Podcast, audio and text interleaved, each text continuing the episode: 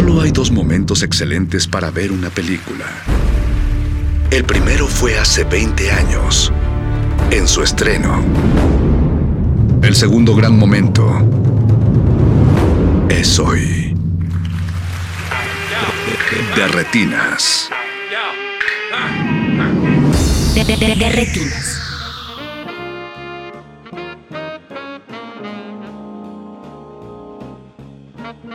Bienvenidos a su cabina cinematográfica. Mi nombre es Rafael Paz y vamos a estar hablando de cine aquí en Derretinas hasta las 10 de la noche, como todos los martes. Muchas gracias a Mauricio Orduña, que se encarga de producir este espacio, y a todo el equipo de Radio NAM que hace posible su transmisión. Chicos, hoy tenemos un programa bastante especial porque como todos los años vamos a recibir a Abraham Castillo de Mórbido, que viene a hablarnos de la programación y de todo lo que habrá en esta edición 2021 del Festival Mórbido. Abraham, buenas noches, ¿cómo estás? Buenas noches, Rafa. Eh, encantado de estar de regreso en Derretinas. Como dices, ya es una tradición y son de esas tradiciones que yo agradezco y pues feliz de poder compartir con tu auditorio en nuestros platillos cinematográficos que tenemos para ustedes. No, y que justo va a ser, creo, el plan perfecto para los que están en la Ciudad de México y se van a quedar en el, ahora sí que en el puente de Día de Muertos, ¿no? Sale mucha gente y la ciudad se, pues baja un poco la revolución. creo que es un buen plan ir a Mórbido. Definitivamente, y aparte, pues nada, que creo que podemos regresar a salas un poquito más tranquilos, menos estrés. Eh, pues está fantástico. Y en lo que dices que hay esta cosa de que va a salir mucha gente, pero hay dos vertientes del festival. Vamos a tener sí nuestras funciones presenciales, pero también vamos a estar en Cinepolis Click para los que están todos alrededor de la República o que están de vacación y nos extrañan. Pueden este, conectarse a Cinepolis Click y disfrutar de la experiencia Mórbido también.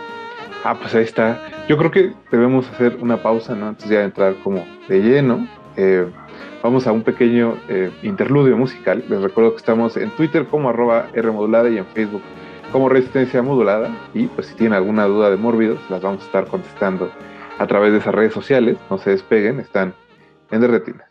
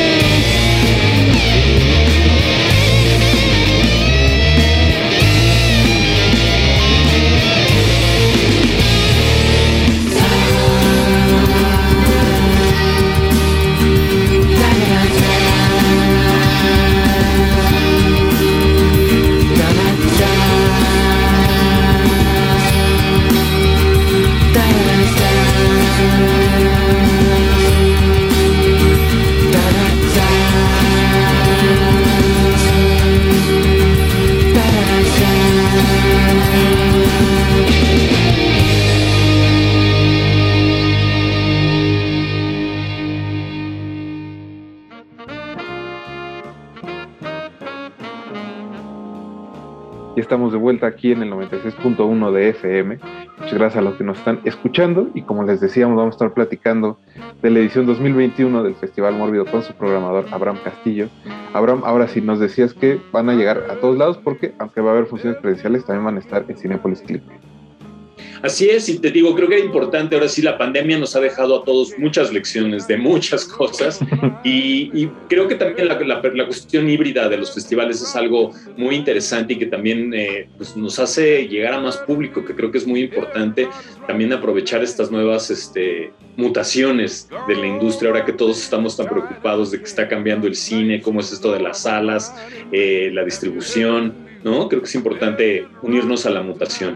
Y, como dices, creo que una de esas grandes enseñanzas es que el cine ante todo se tiene que compartir, ¿no? Y aunque es muy chido ir de festival, pues no, no hay nada como que la gente pueda ver la mayor cantidad de películas posibles sin, pues de la manera más cómoda posible, ¿no? Eso a veces significa que no tienes que salir de tu casa.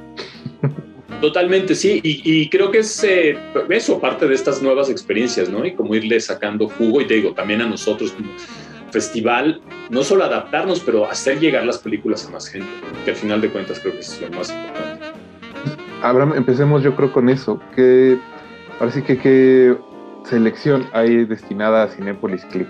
¿Qué películas van a estar ahí? En la parte digital, antes de que entremos a Click, sí les quería ah. platicar. También tenemos Un, programa de, eh, cortometrajes como cada año. Eh, van a estar a través de Mórbido TV y la app eh, de Mórbido TV que se llama Umbra y que creo que no se lo deben de perder. Creo que los cortometrajes son de esos espacios semillero donde los talentos del futuro los vemos y tienes esta idea de qué viene y hay voces importantísimas. Tenemos cinco bloques de cortometraje este año. Eh, les platico rápido. Tenemos el primero que se llama El tácito antagonista, donde hay historias de fantasmas. Eh, tenemos ahí un corto que acaba de ganar Sitges, un corto de un taxista suicida, en fin, historias fuertes y que esperemos los aleje del licor de autoayuda y mejor dedíquense a ver estas historias que los ayudarán en su autoestima. Luego tenemos otro programa que se llama Vástagos y Progenitores, puras historias alrededor del el ADN que tenemos eh, y que recibimos de nuestros este, padres y que a veces nada más complica las cosas. Bueno, ese creo que es un tema en el que mucha gente puede participar. Definitivamente. Y bueno, y creo que, imagínate, en, en tono terror, creo que hay mucho que descubrir.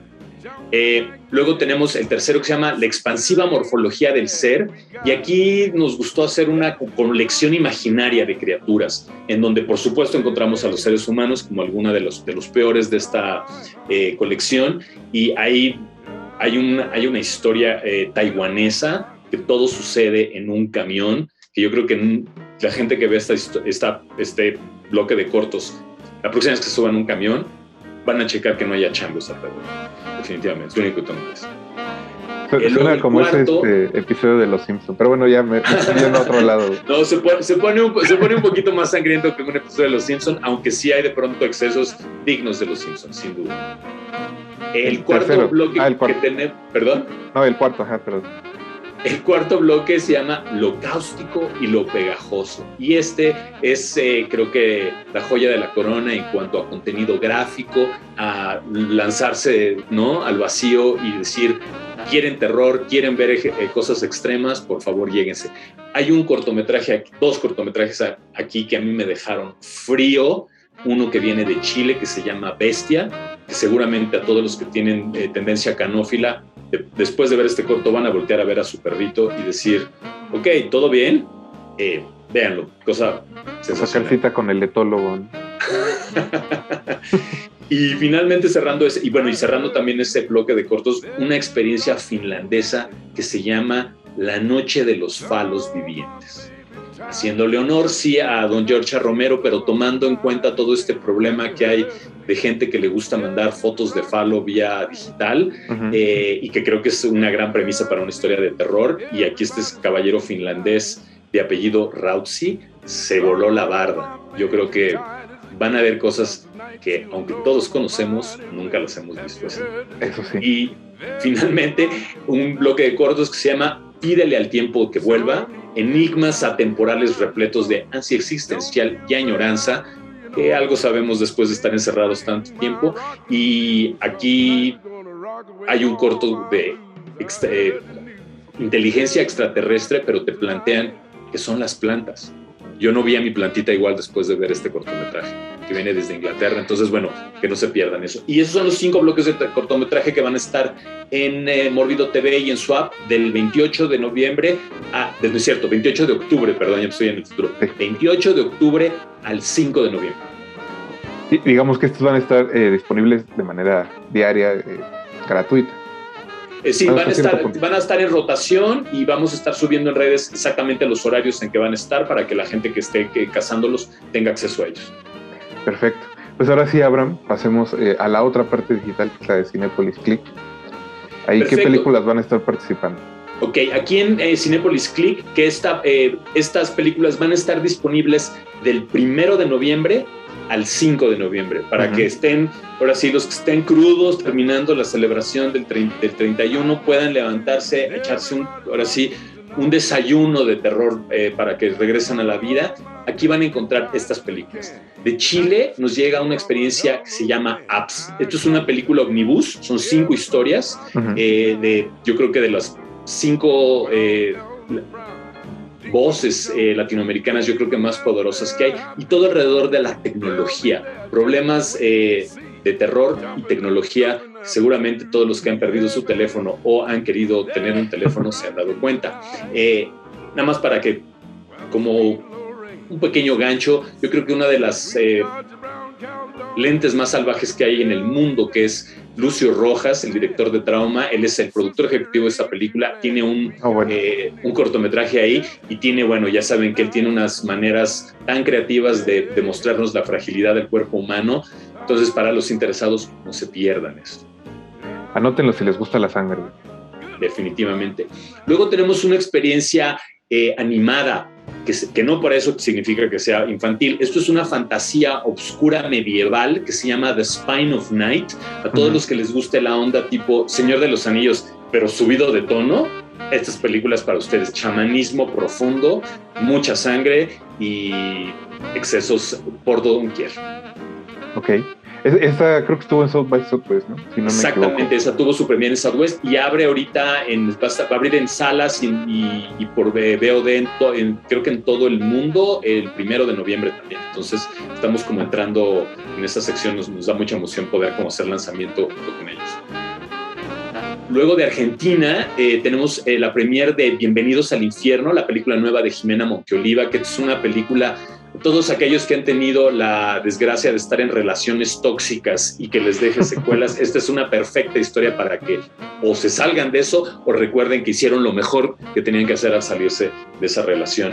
Y, bueno, también para que veamos por qué luego los metaleros tienen mal nombre. Bienvenidos al infierno desde Argentina. También Jimena, a aquellos que han ido a supongo que la recuerdan porque es una de sus consentidas. Así es, sin duda, que bien que te acuerdas. Y sí, este, también este, esta cine argentino, porque aparte creo que todo el cine latinoamericano que es cine que se hace como deporte extremo, porque Dios mío, cuánto trabajo cuesta sacar adelante las películas. Y Jimena ha estado desde años atrás, ¿no? Impulsando el género y nos encanta tener su película eh, más reciente. Eh, luego para, bueno, los fans de la historia y todos aquellos que quieran descubrir eh, minucias de la obra de un director muy querido por el género, tenemos The Amusement Park, la película perdida de Georgia Romero, que estuvo guardadita un tiempo y que nos enfrenta, yo creo que al terror más grande que vamos a tener que enfrentar, bueno, no el más grande, pero sí algo uno que nos preocupa a todos, que es la edad. Esta es una historia muy curiosa. Esta fue una película que fue encargada por la Sociedad Luterana para denunciar cómo la sociedad norteamericana no cuidaba a sus habitantes de la tercera edad. Y pues George Romero le entró de lleno, pero le quedó tan fuerte que la sociedad luterana dijo, ah, muchas gracias, está muy bonita, y la dejó guardadita, nunca la exhibieron. Y gracias a la, Fundación George R. Romero que hizo la restauración, ahora el mundo la está viendo y nos encanta poder compartir eso con nuestra audiencia. creo que fue uno de los lanzamientos en Blu-ray, creo que está en Blu-ray, ¿no? Ah, se lanzó eh, después de que se presentó la restauración a principios de año y creo que era como de las cosas más, más esperadas porque sí hay muchos completistas allá afuera de, de la obra de Romero. Y aparte, sabes que es muy interesante también ver, eh, digo, porque también uno, pensaría, George Romero hizo esto y ya, ¿no? puras películas, porque la gente piensa que después de hacer los zombies ya estaba en, la, gloria financiera y no es cierto, se la pasó, o sea, hubo que hacer muchas cosas, entre ellas este proyecto, y, él siempre fue una voz eh, fuera de los estudios, aunque trabajó en algunas películas de estudio, casi siempre todas sus películas eran películas que se financiaban independientemente. Entonces, creo que sí es lo que dices, en esta, eh, para ver toda la obra de alguien y comprender también este, lo que significa ser cineasta independiente. Creo, que a Romero le pasa un poco lo que a Taboada, digo, él sí es más como de películas de terror de todos modos, pero de que como es, es tan famoso cierta parte de su trabajo, ¿no? En su caso, toda la serie de, de los zombies, que, que, las otras películas quedan un poco de lado y son igualmente, a mí me parecen igualmente interesantes que, que las que son estrictamente zombies. Totalmente, y que aparte son cadenas, son como eslabones dentro de su trabajo, que a veces no puedes entender ciertos eh, cambios en su filmografía o ciertas tendencias si no los examinas, porque si ves nada más la cosa zombie, de pronto hay como, ¿no? Eslabones que faltan. Entonces sí, claro, claro. Eh, seguimos en las películas que hay en Click. Tenemos una película que se llama The Sound of Violence. Para todos aquellos que están eh, en las experiencias orales y sonido, ahorita que estamos en radio. Es una película de una eh, señorita que está perdiendo el oído, pero cuando está frente a una experiencia traumática, descubre que ella puede ver ciertas frecuencias, puede ver los sonidos y empieza, y eso le ayuda a contrarrestar su sordera. Y comienza esto en una espiral que la lleva primero a ser eventualmente compositora, pero luego a empezar una serie de experimentos sonoros muy mórbidos y muy sangrientos, eh, en donde el dolor eh, ajeno produce cada vez sensaciones eh, auditivas y, y, visuales para ella cada vez más cabronas. cada vez más sorprendentes, perdón. Entonces, sí, toda una experiencia sensorial. Suena, esta suena, esta sí no sabía que existía, creo que suena interesante. Muy interesante, sí, es una propuesta. Y está basado en un corto. Nosotros vimos el corto hace tres años, que lo tuvimos en Mórbido, y no es cierto, dos años, y ahora ya llegó la película. Entonces, digo, regresando eso de la importancia de los cortometrajes y lo que yo decía del semillero, este es un ejemplo perfecto. ¿Qué más hay, Abraham?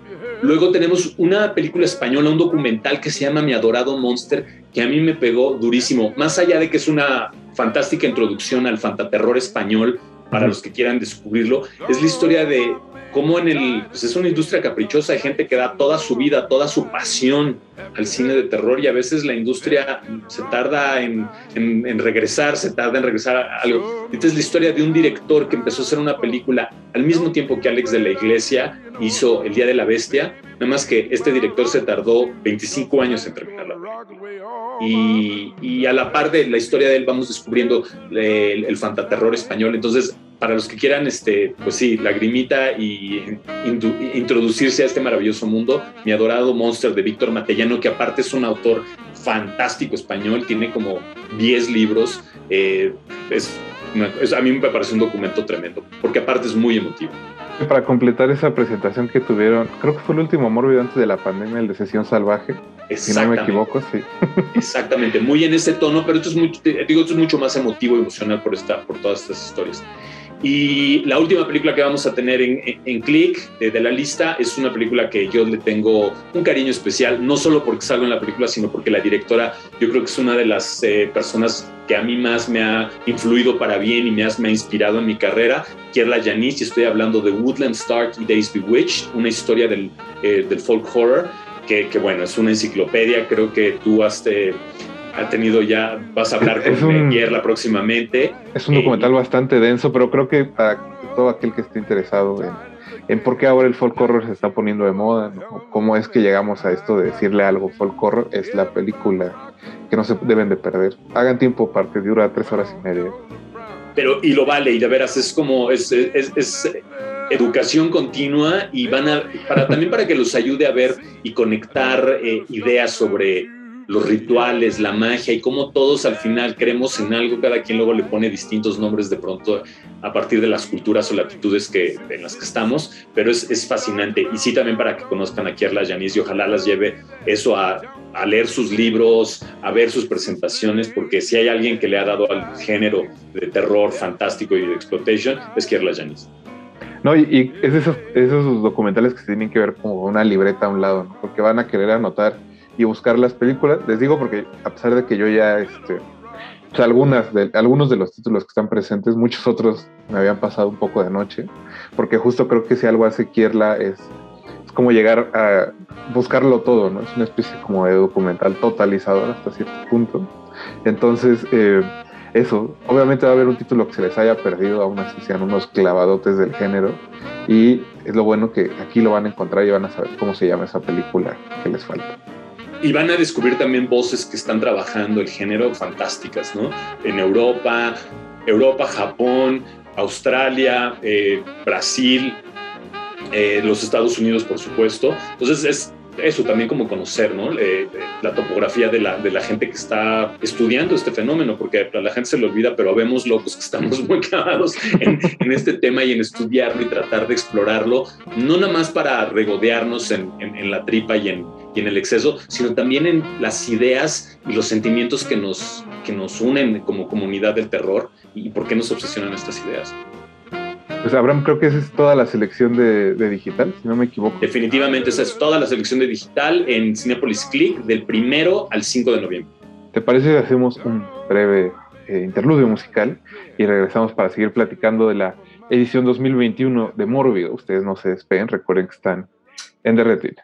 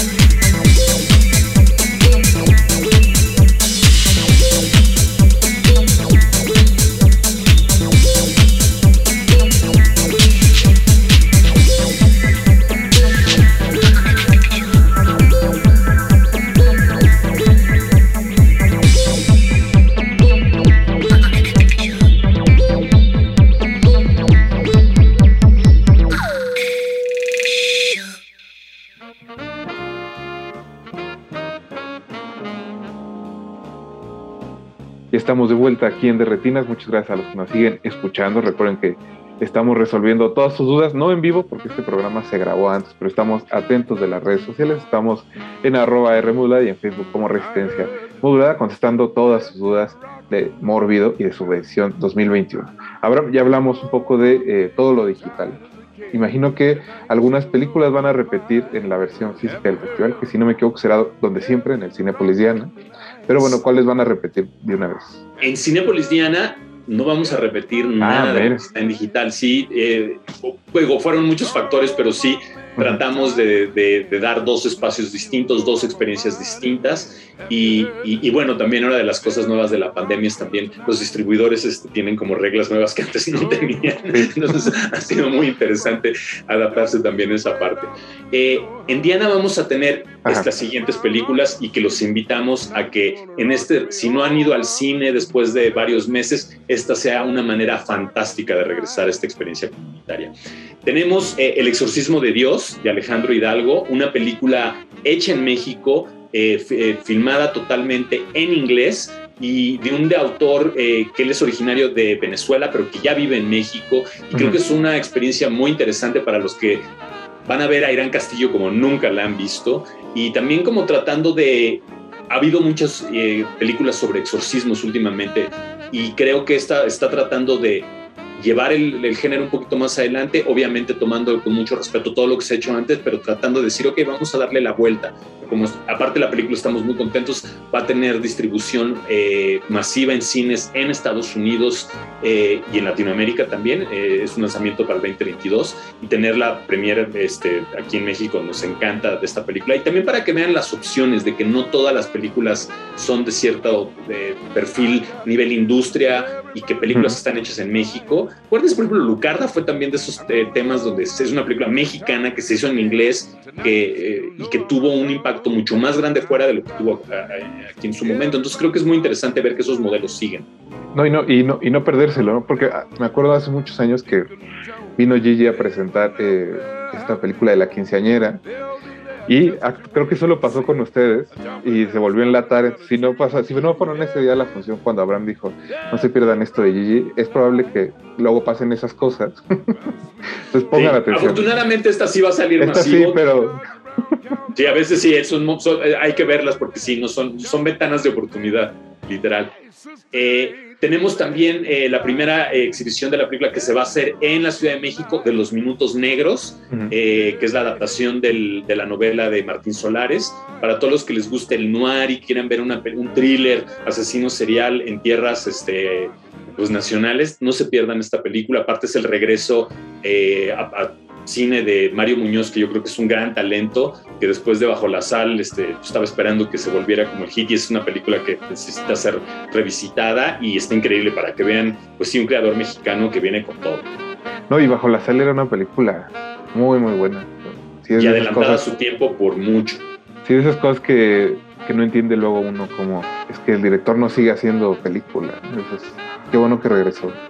Sí, aparte este proyecto fue una, fue una, fue una cosa complicada en que se tardó, tuvo muchos, eh, iba a empezar con un cast, luego se cayó, o sea, ha sido, costó mucho trabajo llegar a este, a este punto, entonces este, estamos felices de tener esa, esa experiencia. Tenemos también la premier mexicana de una experiencia que seguramente va a levantar eh, escosor y, opiniones encontradas, Forgiveness, de Alex eh, eh, que viene de, él es mexicano, vive en Los Ángeles y es otro de los eh, cineastas que descubrimos en los cortometrajes y que llega con una propuesta bizarra, radical, rabiosa y que va a ser divisoria sin duda, pero que no los va a dejar indiferentes. ¿De qué es la película ahora? Tres chicas se levantan de pronto en un hospital, no saben cómo llegaron, qué pasó, una no puede escuchar, otra no puede hablar y la otra no puede ver. Uf. Sí, sí. suena este, a, polémica, pero vaya nivel, real. definitivamente. Eh, perdón, luego como para contrarrestar esa energía, desde Alemania nos llega una película de esas eh, para ver con muchas palomitas y una Coca-Colota junto, que se llama Sky Sharks. ¿Y qué pasa en Sky Sharks? Tecnología, eh, del Tercer Reich de, tiburones voladores. Creo que lo dice todo y bueno, todo esto mezclado con tecnología del presente que están resurreccionando ese proyecto que estaba eh, guardadito en la Antártida y sí, mucho desmadre, mucho exceso. Eh, cine burro también para divertirse, para sacar las toxinas mentales que tenemos y no preocuparnos por las maravillas eh, estéticas que puede ofrecer el, el cine. Suena que va un poco en la línea de Iron Sky. Totalmente. Entonces hagan de cuenta como el hijito de Iron Sky. y obvio, era un tiburón volador, imagínense si no. Por supuesto. ¿Qué, qué, más habrá más? Cuenta. Luego nos llega, igual regresando a las películas eh, controversiales y que van a causar mucho picor, The Scary of 61st. Este es el debut de una señorita que se llama Dasha Nekrasova, que mucha gente la va a reconocer porque ella es actriz en Succession, que está ahorita tan de moda. Ella es una personalidad del podcast. Eh, tiene una cosa que se llama Red Scare, que es muy sonado en los Estados Unidos, y es una película sobre dos chicas que descubren un departamento de lujo en la calle 61 en la ciudad de Nueva York y que no entienden por qué está tan barato. Y resulta que Jeffrey Epstein, el famoso millonario con este, tendencias un poco tóxicas, era eh, un departamento donde lleva, llevaba a las señoritas este, que envolvía en sus redes eh, tremebundas y está embrujado el querido este departamento y estas señoritas tienen que lidiar con ese, con ese embrujo. Suena también interesante. No sabía que esa muchacha que dirige. Sí, y, esta película eh, ganó ópera prima en Berlín y fue igual muy divisoria porque hay gente que odia con todo esta película. Es una película con mucha actitud, es tiene mucha droga, mucha onda conspiracional, mucho sexo y mucha sangre. ¿no? Sí, otra confirmación de que los grandes festivales ya se dieron cuenta de que el buen cine está en el cine de género. Yay, exactamente, totalmente de acuerdo, sí. No, y, esta, y estas voces extremas, a mí me encanta cuando de pronto dicen que, dicen que hay que abrir el género y, bus, y también tratan de poner la visión eh, femenina dentro de una cajita de, ah, es que tiene que ser así o estos ciertos temas. Y también es, no, podemos hablar de cosas extremas o podemos volarnos la barda o podemos ser eh, totalmente radicales, ¿no? Y a veces me parece sensacional. Yéndonos al otro extremo del, del, espectro, desde Irán tenemos una experiencia que se llama Salabá. Y esto es, es una cosa sensacional. Eh, creo que el maestro Díaz Martínez se refirió a esta película como Canoa, versión iraní. Eh, y es una película que habla de exorcismos y demonios, pero nunca se ve nada fuera de la realidad. Se habla, se sugiere, eh, te dicen que están ahí, ves todas las pasiones que se levantan, pero no ves ninguno de estos demonios. Y esto de veras a mí, para mí fue todo un descubrimiento. Aparte, es una película que estuvo en Venecia, en, en Toronto, y que son de esas de que la vi estuvimos platicando en el equipo y no se nos iba de la mente así de, ah, sí, no es de, y alguien decía, es que no es de terror, y dice, sí, ¿cómo de que no es de terror? O sea, no porque no veas a los diablos, no porque no, no, no estén claramente en pantalla, significa que no estén ahí. Entonces, eh, para los que luego cuestionan un poco el género y quieren ver hasta dónde puede ser como un extremo, creo que esto es un uh, ejemplo ideal. Suena, también otra vez suena muy bien. Ya, ya parezco este disco rayado, pero no, es que Encantado de que te guste. La selección va muy bien. Muchas gracias. Eh, tenemos de Argentina una película que se llama Al Tercer Día, que también está fantástico. Es una, es una película que a mí me, me, me, así, me quedé así de wow. Un ritmazo, tiene toda una serie de homenajes a cine eh, clásico de terror, pero aparte demuestra ya el músculo de un director que esta es creo que es su sexta película eh, de Daniel de la Vega de Argentina fantástica y es una película que yo creo que va a dar mucho de qué hablar y son de esas de que está abriendo eh, camino en muchos festivales internacionales y que está ganando distribución.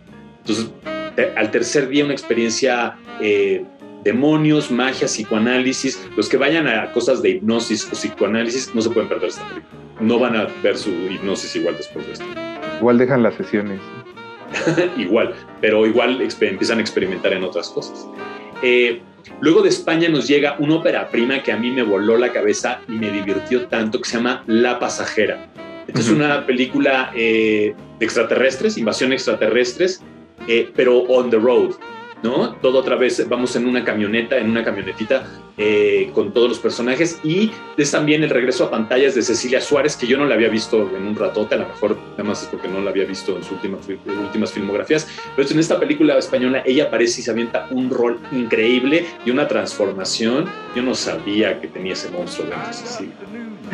quizás su, su, regreso después de este, sumergirse al mundo de la Casa de las Flores, que es, que es lo creo que le ha dedicado los últimos años de su vida. yo estuve encantado y sí, descubra, porque aparte son de esas películas con muchos efectos prácticos, unos extraterrestres babosos y no babosos porque sean tontos, sino babosos por una cantidad de fluidos y babas tremendos.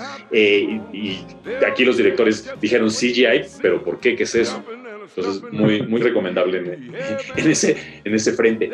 Eh, y tenemos dos películas más de qué hablar. Eh, una de ellas es, creo que la película que más eh, escosor ha causado en el circuito de festivales este año y que más eh, respuestas eh, también ha generado. La película es The Sadness, La Tristeza viene de Taiwán. Es una película sí de zombies, pero no de los zombies a los que estamos acostumbrados. No zombies domesticados, estos son unos zombies que son ultra sádicos. Ellos no quieren comer carne humana, ellos simplemente no pueden controlar los impulsos más oscuros que se les genere, porque en, este, en esta pandemia zombie la gente no quiere comer, la gente quiere satisfacer sus impulsos más oscuros. Entonces imagínense una ciudad repleta de gente que no puede controlar sus impulsos. Lo interesante, Abraham, creo, es que digo, los, tú y los no lo saben, pero invitamos a Eric eh, Ortiz a hacer el programa de la próxima semana donde nos cuenta de algunas de las cosas que él ha visto a lo largo del año de lo mejor del terror, ¿no? Justo porque es el puente y para que hagan su lista de que las películas que no se deben de perder. E incluyó esta porque él la vio en el Fantastic Fest y eh, creo que, bueno, también Negrete coincidió que la había visto, creo, en el Festival de Toronto o en Locarno. Entonces, si, si quieren, parece que clavarse un poco más en esta película, en el programa de la próxima semana la van a discutir Negrete y Eric, y creo que justo la discusión es bastante interesante. Y, y, y antes de salir de esa, ¿saben qué es increíble? Cine con dientes. Creo que de pronto eh, tiende a haber ciertas películas, ciertas temáticas o ciertos extremos en las películas de terror en que para mantenerlas dentro de una cierta eh, viabilidad financiera a nivel taquilla, recepción, bajan ciertos tonos, ciertos temas no se hacen. Y esta película es una película rabiosa, enojada y que nos enfrenta mucho a los extremos, ¿no? Que, las películas de terror creo que deben de, generarnos y, que de veras los va a llevar a lugares este, insospechados y que van a molestar. Y creo que eso es también parte de la experiencia. A mí eso es algo que me, que me, pues me llenó de emoción. Aparte, el director es un apasionado y un loco que dijo: Yo quiero acordar, yo quiero que la gente sienta un poco el sacón de onda que yo sentí cuando vi Hellraiser por primera vez y, no se me olvida. Y pues digo, no, aquí no son demonios, aquí son zombies, pero Dios mío, sí latino, cabrón. Bueno, el cine también se trata de eso. Definitivamente, y más el de género. Y para terminar la, el, el menú de lo que tenemos en Diana, una película que a mí me, me, voló la cabeza, que es una experiencia sensorial en todo el sentido de la palabra. Eh, yo he leído muchas sinopsis de esta película y, creo que son de esas películas que cada quien se va a formar su idea de qué fue lo que vio. La película se llama Mad God y es eh, el primer largometraje de un creador norteamericano, un artista, un visionario, Phil Tippett. Ahora sí que del genio. ¿Verdad que sí? No, sí, es alguien fantástico. Y la gente dirá, ¿quién es Phil Tippett? Phil Tippett es un especialista en stop motion y efectos especiales, pero gracias a él, eh, los que hayan visto el juego de ajedrez en el Halcón Milenario en Star Wars, que hayan visto los ATATs en el planeta de la nieve en Imperio Contraataca, o fue el responsable de Ed 209 en Robocop y de los bichos este, que invaden al mundo en Starship Troopers, Phil Tippett. Sí, creo que es de esas personas que, que quizás solo si están como muy clavados conocen el nombre, pero estoy seguro que han visto mucho de su trabajo, porque ahora es que ha dejado huella en, que, los últimos 40 años de cómo debe de lucir una criatura o cómo debe funcionar a cuadro una criatura. Él, es una de las grandes razones por las que estas cosas funcionan. Totalmente, y, un, y sí me puedo dar el lujo de decir, es un mago, este es, este es un, un, un visionario porque aparte toda esta película, que la gente lo sepa, es stop motion, no tiene nada digital, aunque Phil Tippett él mismo habla de que una de las razones que logró sobrevivir este, como el cambio de tecnología fue que él mismo en su compañía adaptó toda la cuestión este, digital y abandonó el stop motion. Esta película, el terminar el proyecto, porque es un proyecto que se tardó 30 años en terminar, hablando de lo que habíamos dicho también como mi adorado monstruo, o sea, de pronto dejó el proyecto porque nadie, lo, nadie quería, a nadie le interesaba, no querían terminarlo. Y entonces los gente joven que está en el estudio Tippet descubre algunas imágenes de esto y le dice, oye, ¿qué es esto? Está increíble. Y él dice, ah, es una película que estaba yo armando y que pues la dejé. Y entonces cuando se dieron cuenta, todas estas gentes que estaban trabajando en Tippet Studios, que querían aprender stop motion, pero que ya no hacían stop motion, sino que hacían cosas digitales, y tuvieron la oportunidad de agarrar un proyecto en donde Phil Tippett les enseñara eso ahí, fue, entonces la experiencia es una, eh, es una experiencia sensacional, bizarra como nueva y violenta, hiperkinética. Y aparte son de esas películas que no tiene una línea de diálogo. Y no por eso es una película este, silente, porque hay muchos sonidos, mucha experiencia, pero es, es totalmente alucinógena.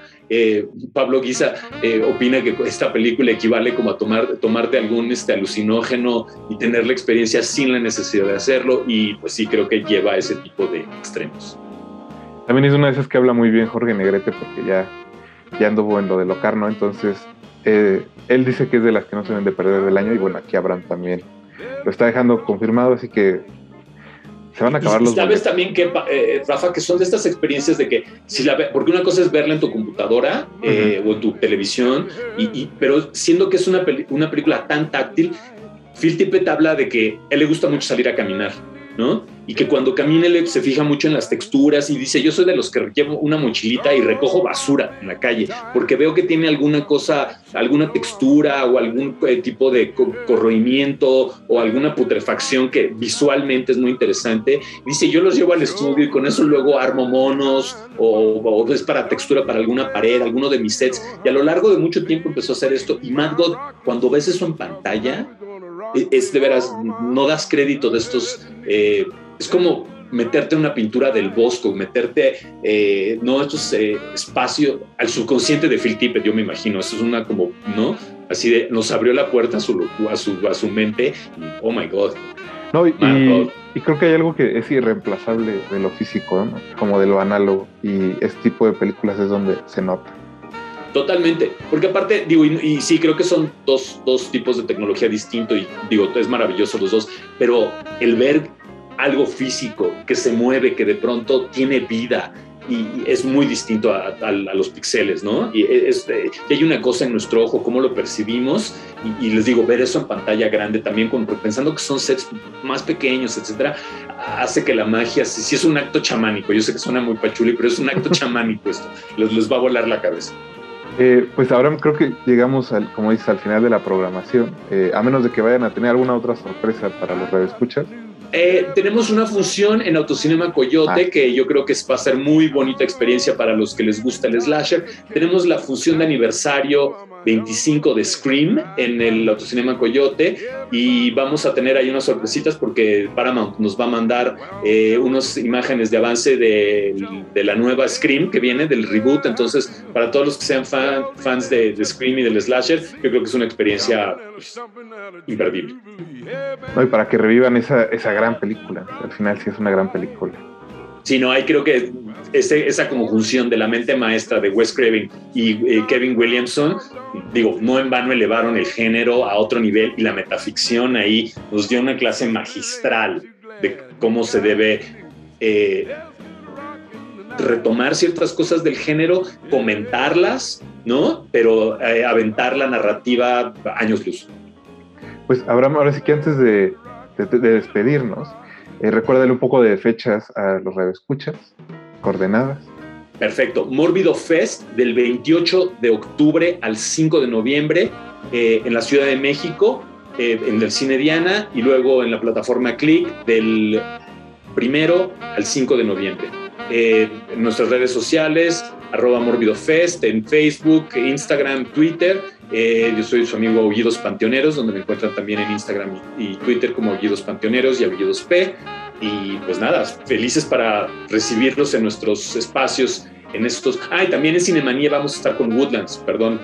En Cinemanía vamos a presentar Woodlands el jueves, cuatro, los clavados que quieran, y vamos a tener un intermedio para que podamos echarnos un vinito, una cerveza en medio de toda esta experiencia enciclopédica. Perfecto, Abraham, muchas gracias por haber venido esta noche al programa y mucha suerte con el festival. Muchísimas gracias a ti, Rafa. Es un placer eh, continuar con las buenas tradiciones. Eh, queremos mucho a Derretinas y siempre un placer platicar contigo.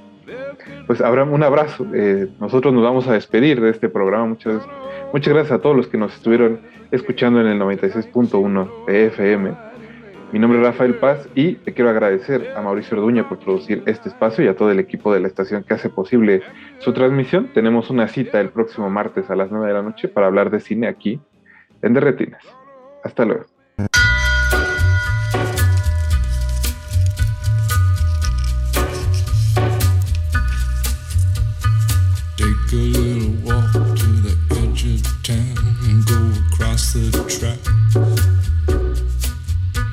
The viaduct looms like a bird of doom as it shifts and cracks.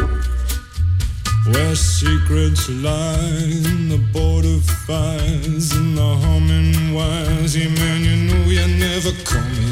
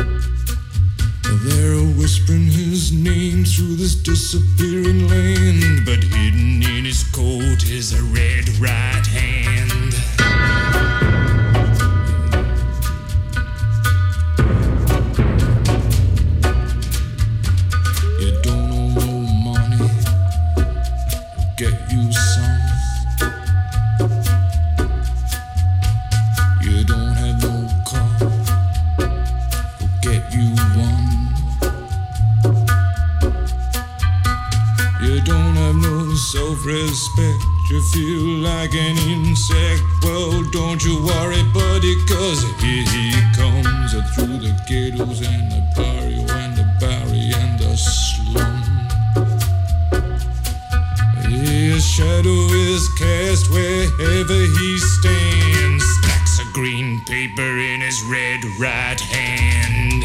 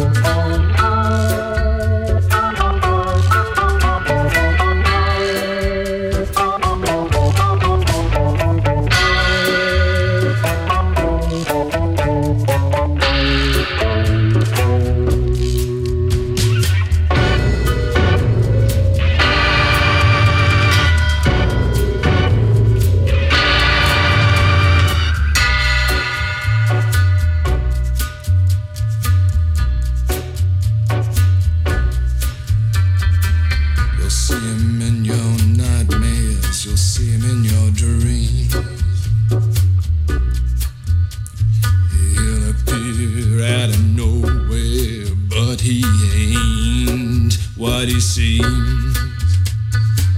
You'll see him in your head on the TV screen. Hey, buddy, I'm warning you to turn it off. Uh, he's a ghost, he's a god, he's a man, he's a ghoul.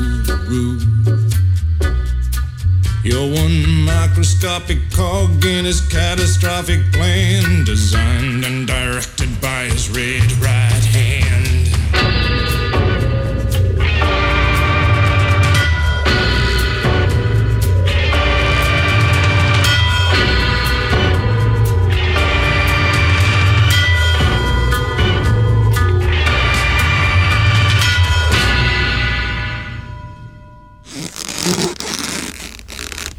Resistencia modulada.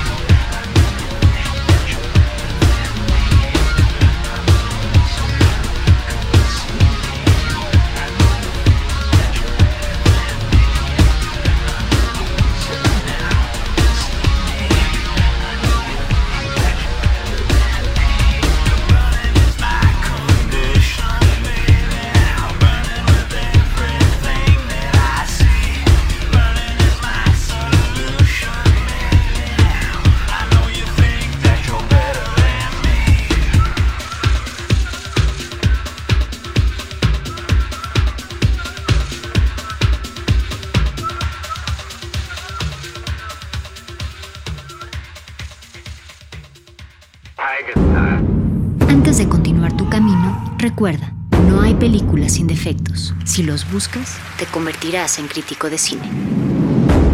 De retinas.